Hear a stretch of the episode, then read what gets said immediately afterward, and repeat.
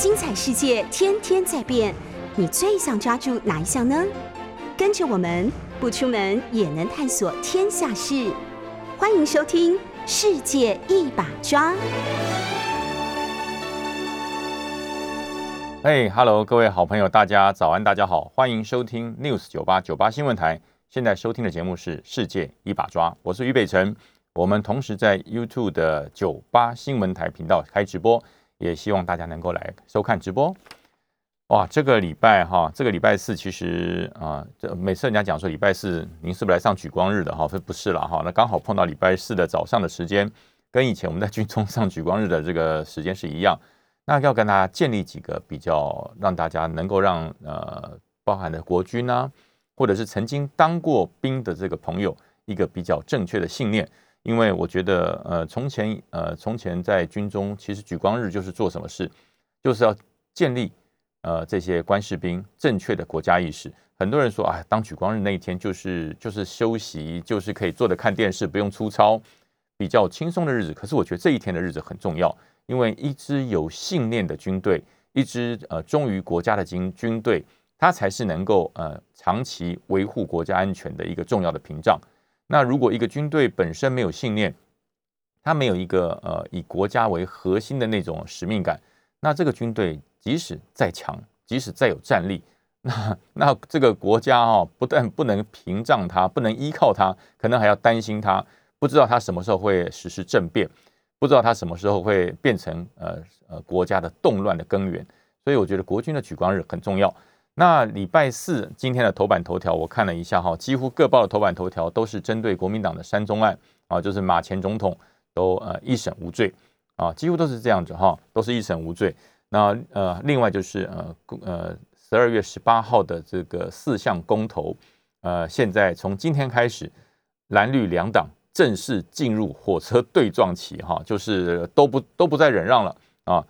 民进党也在这个党主席的蔡英文的宣誓之下，说决定了啊，要采取这个强势的作为，要办三百场以上的说明会，针对这四大公投来做一个捍卫啊，就是希望呃民众可以了解执政党的的对这四个议题的一个看法跟理念。那在野党国民党也不让了，这个朱立伦主席也讲了。我要从今天开始啊，有三项事情要同步来实施。第一项就是从今天晚上开始，大家到凯道去就会看到，呃，这个国民党的副秘书长罗志强就会在那个地方开始啊，带着所有的人开始长期夜宿凯道四十九天，一直到呃公投那天为止啊。那当然了，这四十九天里面，在凯道会办理很多的说明会，会办理很多的活动啊，大家呃希望大家能够了解为什么。在野党要推动呃这四项公投啊，虽然这四项公投不见得都是呃国民党推的，但是在野党的的这个态度都是支持。那另外还有一个就是呃朱立伦主席讲了，从今天开始要遍地开花，要在全省办理一千两百一十八场的说明会。哇，那小英才办三百场，他办一千两百这个三一十八场，哇，足足多了三倍以上。呃，为呃多了四倍以上哈，为什么要办这些呢？为什么要办这些？因为大家开始呃面对公投的议题，我相信大家一定已经呃多多少少都投过，至少在呃四呃三年前，就是二零一八年的时候，那个公投跟县市长一起选，大家都有这个印象哇，光是盖那个公投的那个选那个单子哈，比选票还要多哇，盖到手都软，所以大家对公投一定有所印象。但是为什么要公投？呃，公投其实是人民四大权利之一了哈，是我们人民在民主国家啊，民主国家哈，专制的就不用讲，民主国家人民都有选举、罢免、创制、复决四大权利。那么，那选举我们最近常常比较耳熟能详，就是选选举权跟罢免权哈。那但是呢，我们公投部分就是属于复决，就是复决。什么叫复决？就是政府的政策，政府的政策，人民觉得不满意。你这个政策推出来哈，可能是经过了政府，不管是行政部门还是立法部门，对于这个政策，它推出来了，推出来之后，人民觉得不对呀，这个这个政策跟我的心中想的不一样啊。虽然我当时投票让你执政啊，虽然我投票让你进入立法院，可是你所的推的这个政策，跟我内心想的方向差距太远，那但是一个人没有力量，一个老百姓，一个公民有什么力量？没有力量，他就要透过公投的力量，我要来复决，我要来复决你这项法令，你到底你这个政策对不对啊？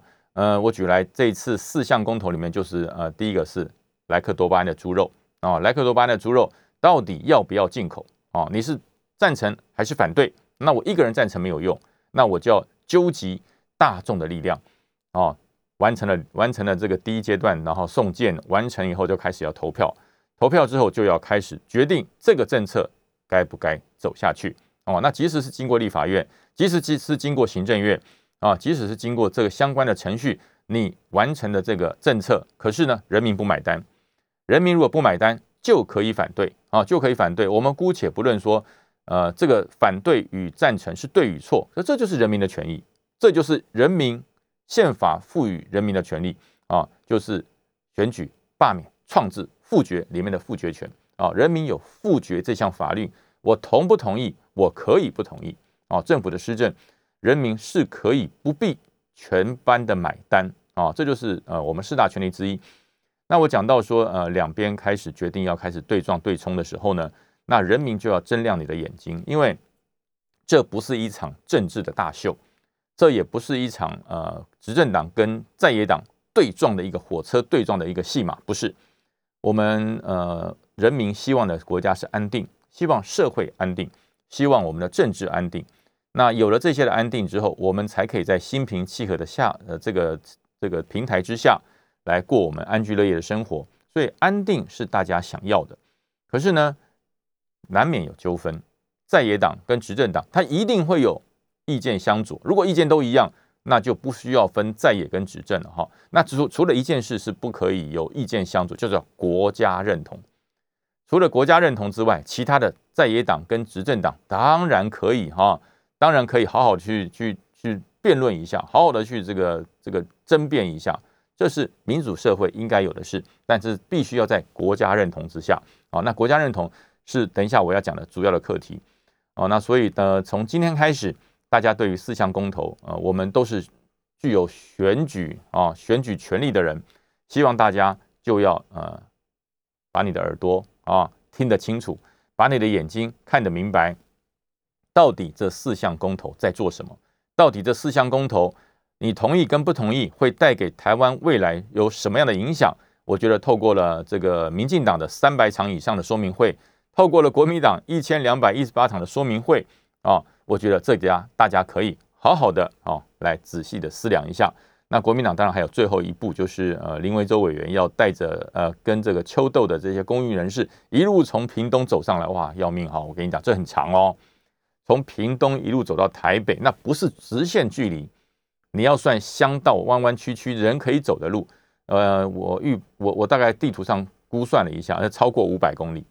超过五百公里哈，那大家以前早期在当兵的时候，我们有一个环岛大行军，那也差不多是哈五百五十公里左右哈，呃，所以说呃这会很辛苦啊，这个这个行脚会很辛苦，也希望大家都能在在这个非常和平、心平气和的状况下面，能够在这四十九天内呃完成我们这四项公投的一个一个一个一个人民的权利，那也希望说无论最后。人民所做出的决定是赞成还是反对？哦，那我也希望这个政府要尊重人民的权利，这是依法哈，这已经不是说你可尊重还是可不尊重，这是依法。如果人民对于这个政策啊投下了不同意票啊，我不赞成啊，我不赞成，那政府依法必须要来执行，那不能耍无赖哈，就不能耍无赖，耍无赖就是违反了宪法，那政府就带头违宪了。哦，政府虽然你有执政的权利，但是还是在宪法的框就之下来执政。如果你的执政的呃这个方向或你执政的这个这个尺规超过了宪法，那一样啊，这就是违宪啊，违宪那就应该要呃负起你的政治责任啊。所以我觉得这点呃，反正这四十九天，对于这四大公投的政策，大家可以好好的去了解一下。之前你不了解的哈，什么是早，什么是护早交？为什么要重启核四啊？重启核四是好还是不好？然后有关于大呃这个大选绑公投或者公投绑大选，这个方面到底你赞成与否？那最重要就是大家比较关心的经济问题啊，经济呃民生啊，那也牵扯到了台美之间的问题，就是莱猪的问题啊。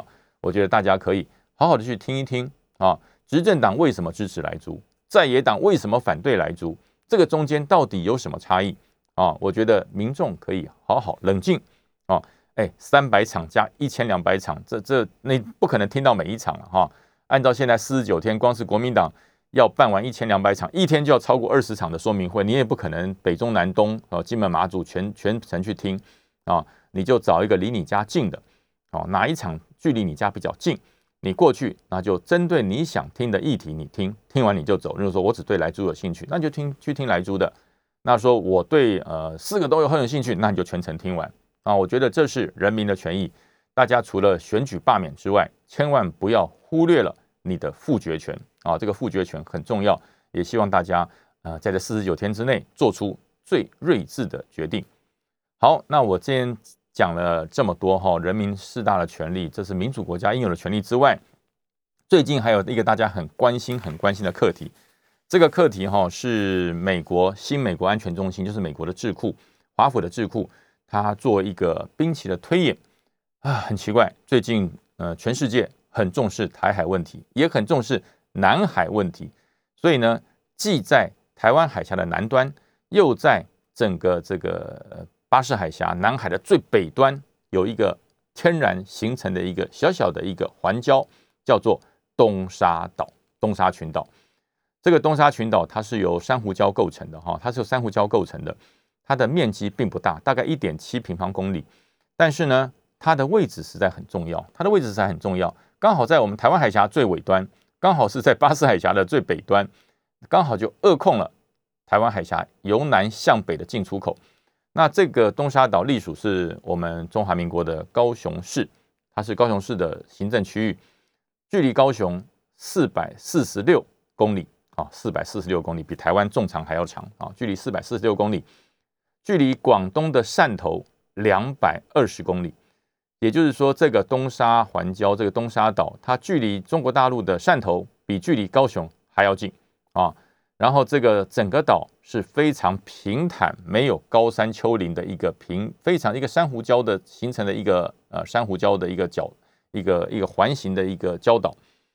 那上面呢，呃，没有人民啊，没有注明啊。听说最近啊，高雄有派一个呃公务员。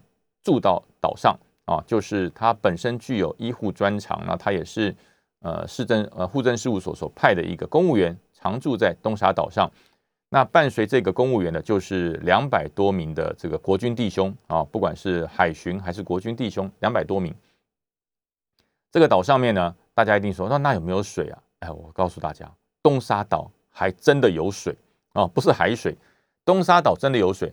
东沙岛，你在它的岛中。钻一个井向下挖，哎，它有水，它有水，但是这个这个淡水，它这个淡水，呃，如果你喝过的，就是发现哈，那就好像加了一点盐巴的淡水，但是可以喝，也可以洗澡，它是淡水，那但是呢，含盐分较高啊，含盐分较高，所以东沙岛上是有水的，而且水资源相当的丰富。这个水资源，这个呃，有一点咸的淡水可以用来洗澡、沐浴，可以用来种菜、浇花啊。但是呢，喝起来会有一点涩哈，有一点这个咸涩的感觉。所以东沙岛的这个所有的上面的官兵，还有呃公务员，他们所饮用的水，饮用水是从高雄运过来的。所以这就是一个天然的形成的一个一个环形的一个一个礁岛啊，一个礁岩岛。那这个岛有什么重大的意涵呢？为什么美国呃整个新美国安全中心的智库会针对东沙岛？来做了一个非常呃非常有深度的一个兵棋推演，而且他的兵棋推演是说，如果这个距离大陆汕头市啊仅两百二十公里，距离高雄市四百四十六公里的这个由中华民国所辖的东沙岛，如果被中国解放军攻占的话，美国能怎么办？日本能怎么办？中华民国能怎么办？啊，我觉得。呃，这个岛用这个岛来推演，我觉得相当的有意思哈。我为什么要说非常有意思呢？因为东沙岛是属于易攻难守啊，就是很好打它是平的，没有任何的屏障啊，没有任何屏障。如果你要挖地洞躲下去不行，我刚刚讲过，它的地下水非常丰富，一挖就就就就淹水了啊，所以它原则上是无法钻非常深的地下坑道来做呃建筑与工事，所以说它是平的啊，非常好打，但是很难守，非常难守。所以说，如果今天呃解放军突然间用直升机的机降，或者是用这个登陆的方式，我们上面的驻军不过两百多个人，如果他突然间哪天心心情不好啊，或者是有什么特殊的意图，哎呀，猝然的攻击东沙岛，把东沙岛拿拿下来了，取下来了，怎么办啊？怎么办？这是美国新安全中心啊，美国新安全中心所推的一个。作战的想定，那呃，所有的这个与会的人员都觉得啊，这个时候呢，我们要是归附他吗？要协助台湾去把它收复吗？那有有有什么有什么有什么理由？师出总得有名吧？啊，那很简单啊，啊，那个中国解放军侵略中华民国啊，拿下人家的领土东沙岛啊，所以我们去帮他归附，按照这个和平的理由很正常。哎，不对，为什么？因为中国。也声明说，这个东沙岛是他要索取权利的岛，只是暂时由中华民国的国军在上面来代为保管而已。那中华民国说不对啊，那个自从有有中华民国开始，东沙岛就属于中华民国啊，从来不属于中这个中华人民共和国，所以那就是一块互相有争议的。那其实大家觉得说，那有争议不是很久了吗？为什么拿出来推演？这就非常的直接的影射到了一件事。东沙岛只是一个没有居民啊，只是一个只有驻军的一个呃战略的一个岛而已啊，战略的小环礁而已。用东沙岛的意涵来影射台湾的现况，这样讲大家有有比较有比较了解了吧？如果直接用台湾来做整个兵棋推演，哇，那影响太大了。如果今天美国的这个新美国安全中心是用台湾被解放军攻占。美国、日本没有理由来援助，没有理由来协同作战，没有理由来帮助。那你想想看，对台湾的影响有多大？台湾两千三百万人的影响有多大？对全世界的影响有多大？所以说，用东沙来做兵推是有深远的战略意涵的，因为东沙具有中国中华人民共和国跟中华民国之间的主权争议，那台湾何尝不是呢？在这个中华人民共和国在中国的想法里面，台湾跟中国都是属于中华人民共和国的。为什么？一中就是一中嘛。以他的一中原则来讲，台湾的所有的岛都是属于中华人民共和国的，台湾的所有的财产、人民都是属于中华人民共和国的啊。所以说，用东沙岛的这件事情来做兵推，它是有长远、长远的战略意涵。所以说，美国现在在做这件事，他说。如果要协助归附东沙岛，要协助维护东沙岛，必须要有日本啊，因为日本的距离比较近啊。日本的与那国岛、日本的这个这个这个冲绳、冲绳诸岛，还有这个日本的本土，其实距离台湾都比美国近得多。所以他说，必须要把日本跟台湾绑成一个生命共同体啊，要绑成一个生命的共同体。一个人受到。侵略，那大家要群起来抵抗啊！要用大家的力量来维护区域的安全，这是美国的说法。也就是说，呃，如果今天呃日本跟台湾没有成为一个生命共同体，那谁只要受到侵略都很危险。因为最近呃中国跟俄罗斯的海上军演也到了日本去啦，所以日本也很紧张啊，日本也很紧张啊，日本也派出这个军舰全程监视，而且还驱离啊。所以一样的道理。台湾所面临到的状况，日本也面临到了，所以这就是距离中国跟俄罗斯最近的两个啊，临海最近的两个国家所担心的事，所以必须要打区域联防，必须要打区域联防。所以美国在这么关键的时候所提出的东沙岛问题，其实是影射了台湾的问题啊，那就是我就直接大胆的把东沙岛事情移居到台湾来讲，如果今天解放军啊由岸到岸。啊，由岸对岸到了台湾来，他能够到东沙，他不能到台湾吗？啊，汕头距离距离这个东沙岛两百多公里，那台湾最近的地方到新竹到福建才多少？也才不到两百公里啊，所以能够到东沙就能够到台湾。他如果他的能力拿下东沙没有问题啊，按照中华人民共和国解放军的军力要拿下东沙没有问题啊，易如反掌。但是拿下之后他要怎么守？东沙是一个易攻难守的地方，那谁拿下谁那谁叫守啊？你用武力的方式，你用不正当的方式取下了人家的国土，人家就要把你拿回来。所以说这是一个非常关键的矛与盾的问题，所以它是要影射到台湾。如果今天台湾没有积极的防卫决心，台湾只是做一个打独立作战，我永远都是自己自己来抵抗，永远都是台湾自己凭我们自己国军的力量来抵抗解放军，永远都是以台湾自己的预算、军事预算、军事的这个作为来抵抗对岸的解放军。我讲句实话，不是对手啊，真的要用国军全程哈完成独立作战、捍卫抵抗解放军来犯的。这个这个这个这个这个力道，我们台湾的军队，中华民国的国军不是对手，但是要怎么办呢？区域联防，一定要区域联防，要联合区域里面与我并肩作战的朋友。所以现在我们的国军最缺的是什么？最缺的是联合作战，最缺的是跟盟军之间的同盟作战。所以。今天美国的华府兵推推出这个问题，就是要影射出这个关键的因素哦，所以大家看事情要看门道，而不是看热闹。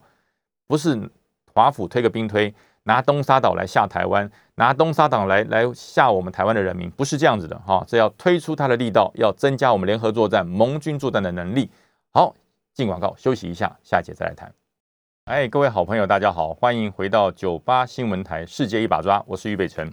我们再回来继续谈一谈哈，有关于这次美国华府兵推，呃，对于东沙岛的一些想法。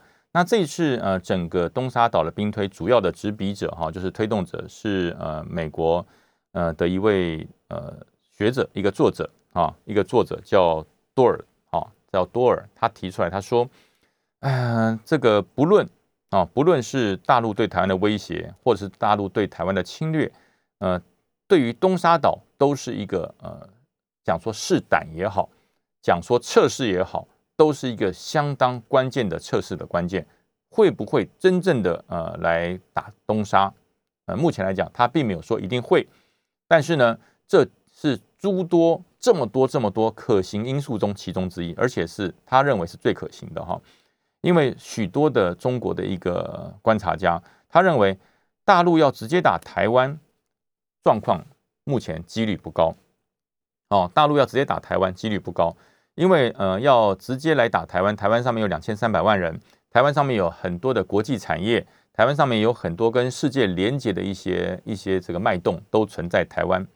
那如果轻易的来呃破坏台海的和平，那世界上所有跟台湾有产业关系、有经济脉动关系的产业都会受到影响，甚至会影响到中国大陆本身。所以说，他直接打台湾的这个几率到目前来讲。啊，不是说没有，但是不大。可是呢，以东沙来测试就很重要啊，就很重要。因为呃，真正的这个中国要来这个统一台湾，它的到目前为止，它的做法就是武力统一跟和平统一并重，然后呢，统战七分，武力作战三分，这是长久以来。呃，中国对于对台政策没有改变过的哈，没有改变过的。那如何运用统战？统战就是就是和跟武两手策略啊。呃，如果说好谈的时候，两边可以谈的时候，我和多一点啊，我缓和一点，我和平一点，我脸色好看一点。如果气氛不好，那我的脸色就难看一点，我的武装就多一点，就是和平武力两手策略，两手策略，这就叫统战。那现在对于台湾来讲，还是一样，还是一样两手策略。那可是目前的整个全世界对于中国的状况气氛没有那么好，所以呢，他会武装的力量多一点，他的脸色会难看一点。但是最终的目的目标，他还是希望啊，能够不战而不战而胜啊，不战而胜，不花一枪一炮就能获得胜利，这是他的最终目标。那可是要达到这个目标呢？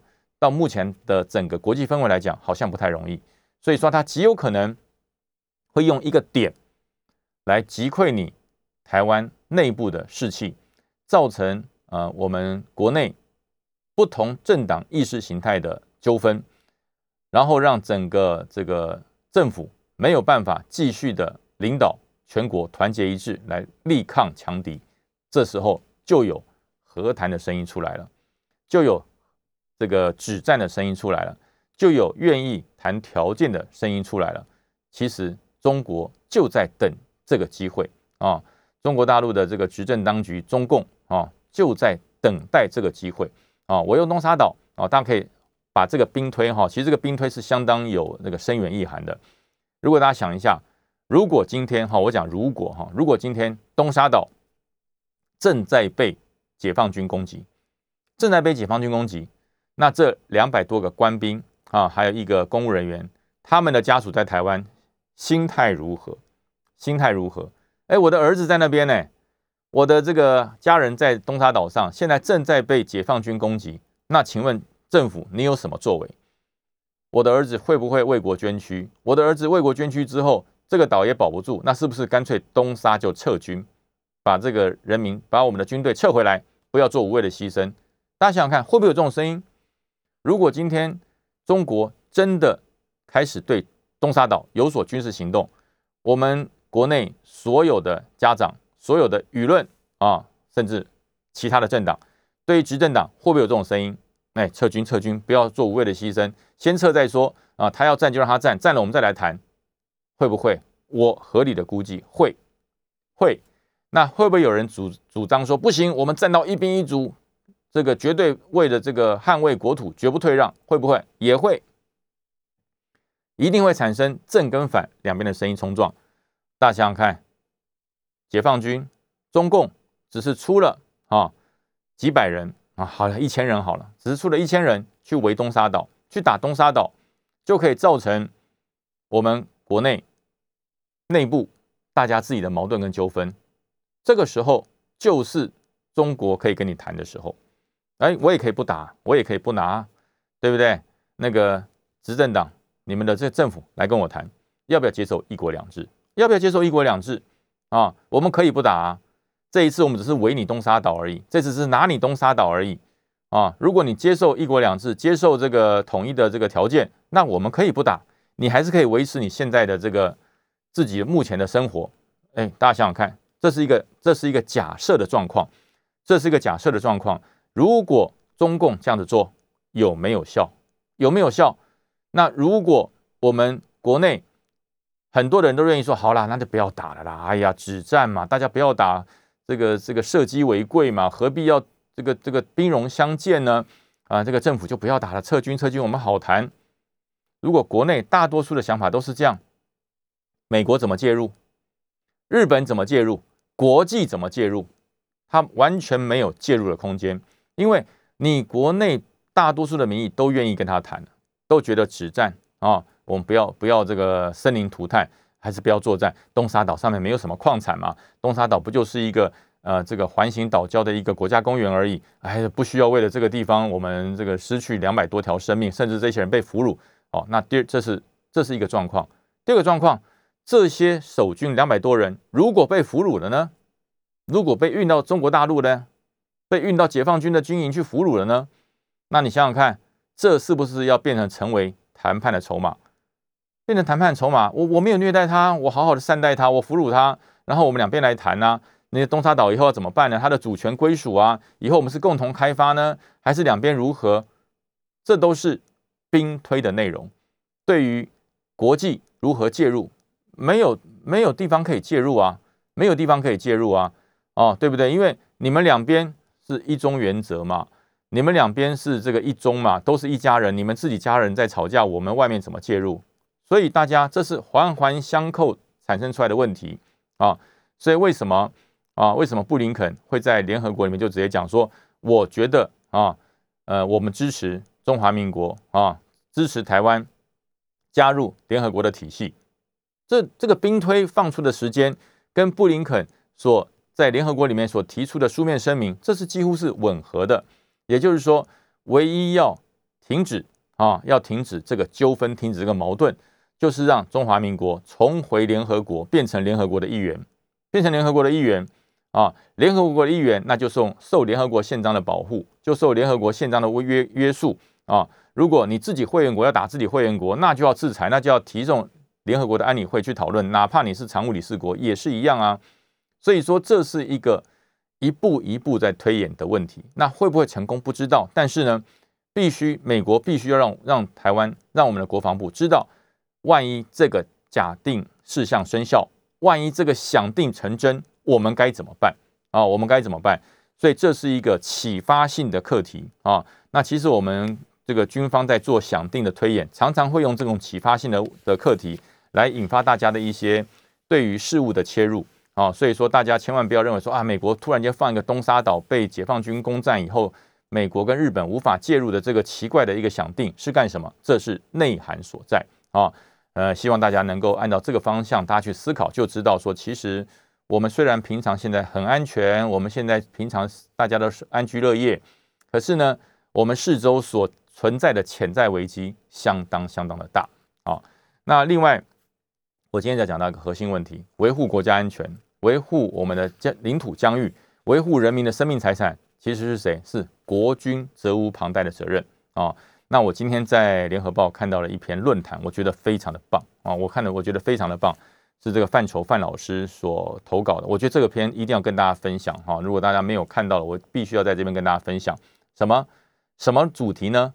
国军的角色跟国军的位置，国家一定要讲明白。国家一定要讲明白，国军的角色跟国军的位置到底是什么？他是站在国家、政府、政党什么阶层啊？国军的角色跟位置到底是站在国家，还是站在执政党，还是站在？什么政府啊？这边我觉得这一篇写的非常非常的明确透彻，所以必须要在节目里面跟大家做一个非常深度的分享。呃，范老师其实呃我非常尊敬哈，他写的也非常棒。他就是问到大家说，嗯，你是国军的一员吗？还是你曾经是国军的一员？就像我们这种后备军人啊，我们是后备军人，虽然我们已经已经脱下军服退伍了，可是我们是后备军人，就是我们曾经是国军的一员。国家有难，我们是要穿起军服来重回我们的这个位置来保护国家的啊！所以说，不管你是现役军人，还是后备军人，还是你曾经是军人，你就要搞清楚你的位置，到底军人的位置在哪里？这个这个没有模糊空间，也不可以有丝毫的马虎啊，或者有什么焦灼啊，这个模糊不清，没有没有模糊空间。这个军人的位置没有战略模糊，只有明确的定位。可以跟大家讲哈。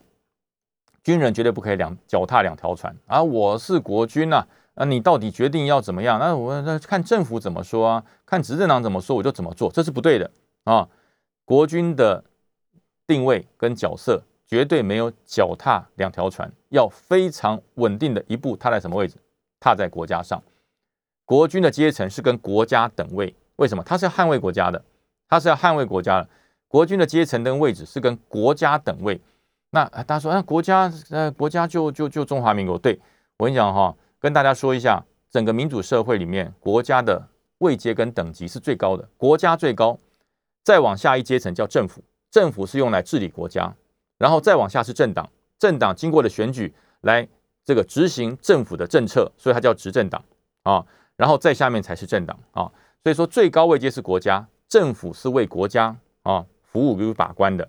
啊，那国家是什么呢？很空虚缥缈。国家就是全体人民啊，就是领土、人民加上主权就形成了国家。所以国家是最高的一个境界。政府是为了管理国家而产生，而执这个政党是经过了选举来让政府正确运行的。所以说，国军是为谁捍卫？是捍卫谁？就是捍卫国家。它的位阶是跟国家相同等级的。那大家可以，呃，我我们休息进广告一下，下节来继续跟大家再来谈这个深入的话题。嘿，各位好朋友，大家好，欢迎回到九八新闻台世界一把抓，我是于北辰。那刚才接续上面没有台湾的话题哈，就是国军的角色跟位置。那其实每个国家不止台湾哈，不止我们中华民国，每个国家都有难言之隐啊。每个国家都有在于这个国家内部的一些认同，还有一些意见的分歧，这必然的。但是呢，讲到了国家。大家就没有模糊的空间啊，呃，我就讲嘛，领土、人民主权形成了我们的国家，那这个国家是由大家一起来维护、一起来认同，那认同的结果就是由国军来保护国这个领土主权、人民的这个责任。所以说，国军不能为某一个政党效忠。那这是我要强调，其实这点哈，呃，中华民国转型转的，我觉得是非常不简单。早期的时候，在呃长期中国国民党执政的时候，国家等于中国国民党，中国国民党就可以指挥国军，这这完全不用怀疑。大家说，哎呀，那你会不会危言耸听？哪这么？哎，对，以前党国时代就如此，以前党国时代就如此。以前我们要离开军中，会拿到一个呃纪念品，上面就会写四个字：中党爱国。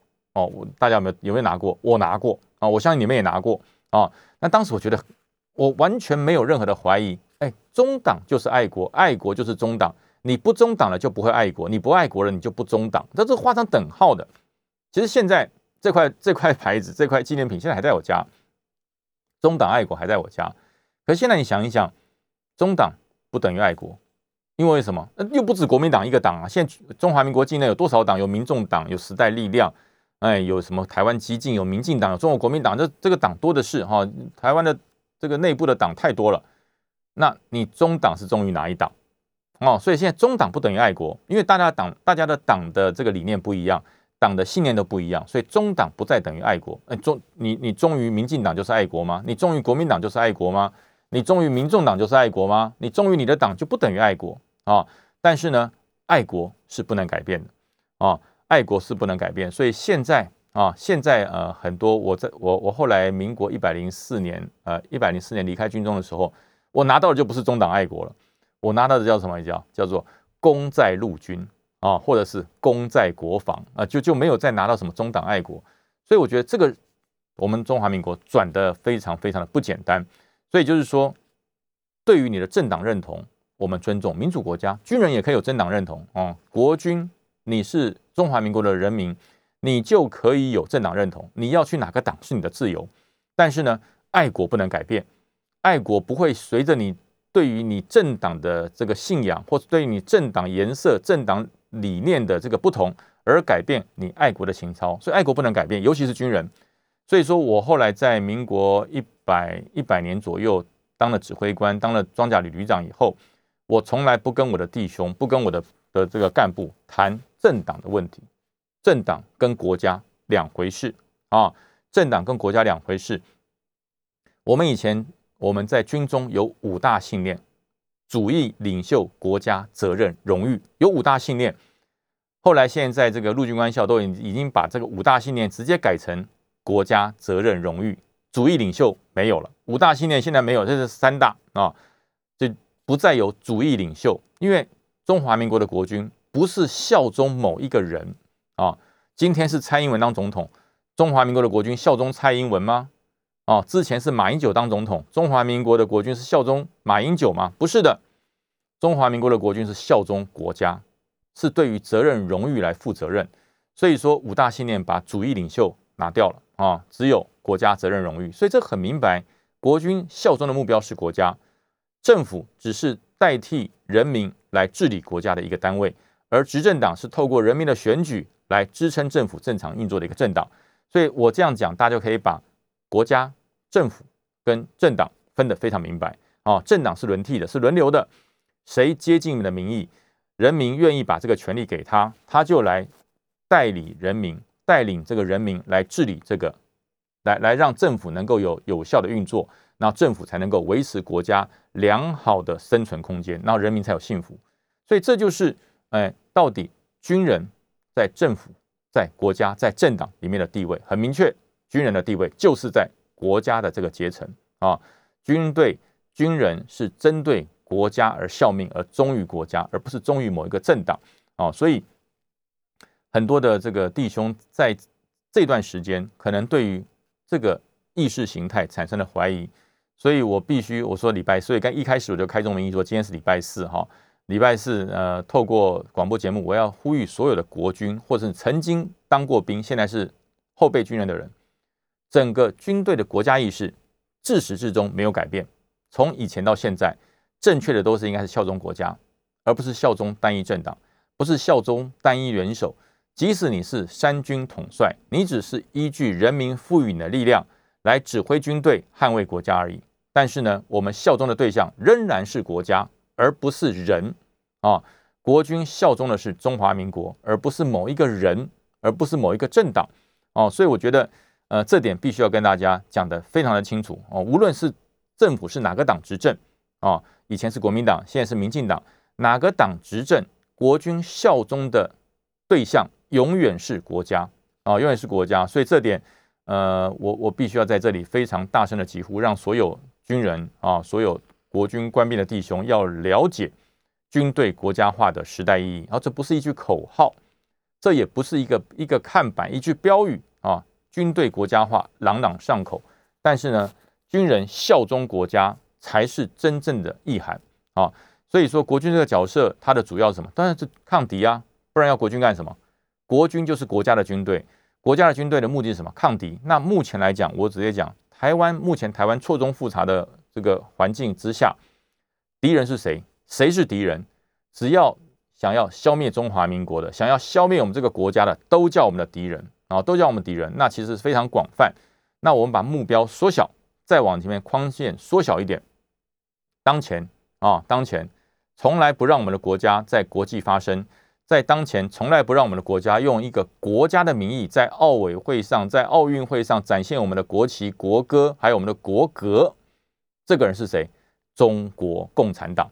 也就是中共目前唯一要扼杀、要这个矮化、要让你消失，我们目前来讲，国军最大的敌人就是中国共产党的军队——解放军。军队对军队嘛，国家对国家，当然就是解放军。从头到尾没有改变过。中华民国国军的敌人，到目前来讲，最首要、最鲜明的敌人就是解放军，也就是对岸的中华人民共和国的执政党——中华中中国共产党。那是我们敌人没有改变，所以国军不能敌我不分，国军绝对不能够松懈了你的为国保民的意志，你要非常的坚强，要非常的坚定。所以说，我们的敌人既然局限出来、坚定出来，就是要这个消灭中华民国的中共政权。那我们国军只有一个方式，就是全力抵抗、全力捍卫。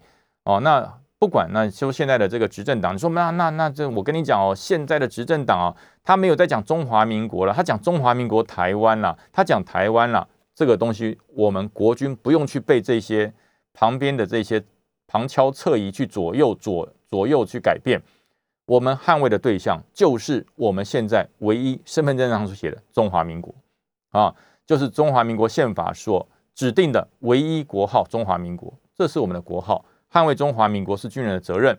那中华民国在台湾，呃，在这个宪法，这个我们中华民国宪法临时决议文里面讲的非常清楚。中华民国目前哈区分为自由中国跟大陆地区，但是呢，以中华民国宪法现在能够统治到管辖到的区域就是台澎金马，通称为台湾地区。也就是说，目前来讲，国军所捍卫的对象很明白，就是宪法所赋予的自由中国台湾地区，就是。台澎金马两千三百万人，毫无质疑，毫毫无疑问啊！所以很多人讲说：“哎呀，国军你不要搞不清楚啊！这对岸解放军啊，这个国军共军一家亲，这是错的。我直接告诉你，这是错的，没有国军共军一家亲啊！国军共军一家亲，那叫统战口号。所以，我们军人、国军千万不要被统战了。如果你也觉得说：哎，我以前的长官，我以前的谁都说过哈。”国军共军一家亲，中国人不打中国人，这叫做统战口号。如果这个成立了，那国军可以解散；如果国军共军一家亲，中国人不打中国人，这个口号可以成立，解散了啊！现在解放军从来没有一天放弃武力统一台湾的这个作为，所以说他们没有放弃，我们更不能放弃，我们要坚定。确保中华民国两千三百万人安全的责任，这是国军责无旁贷的责任哦。所以我讲哈，呃，国军的位置摆到正确啊，每一个国军心中的位置正正确确，不要出任何的问题，这才是啊强化国防最基本的这个的这个这个的这个要求。如果你的战备训练再强，如果你的武器装备再新，如果你的组合训练、联合作战再好，但是你军人的国家。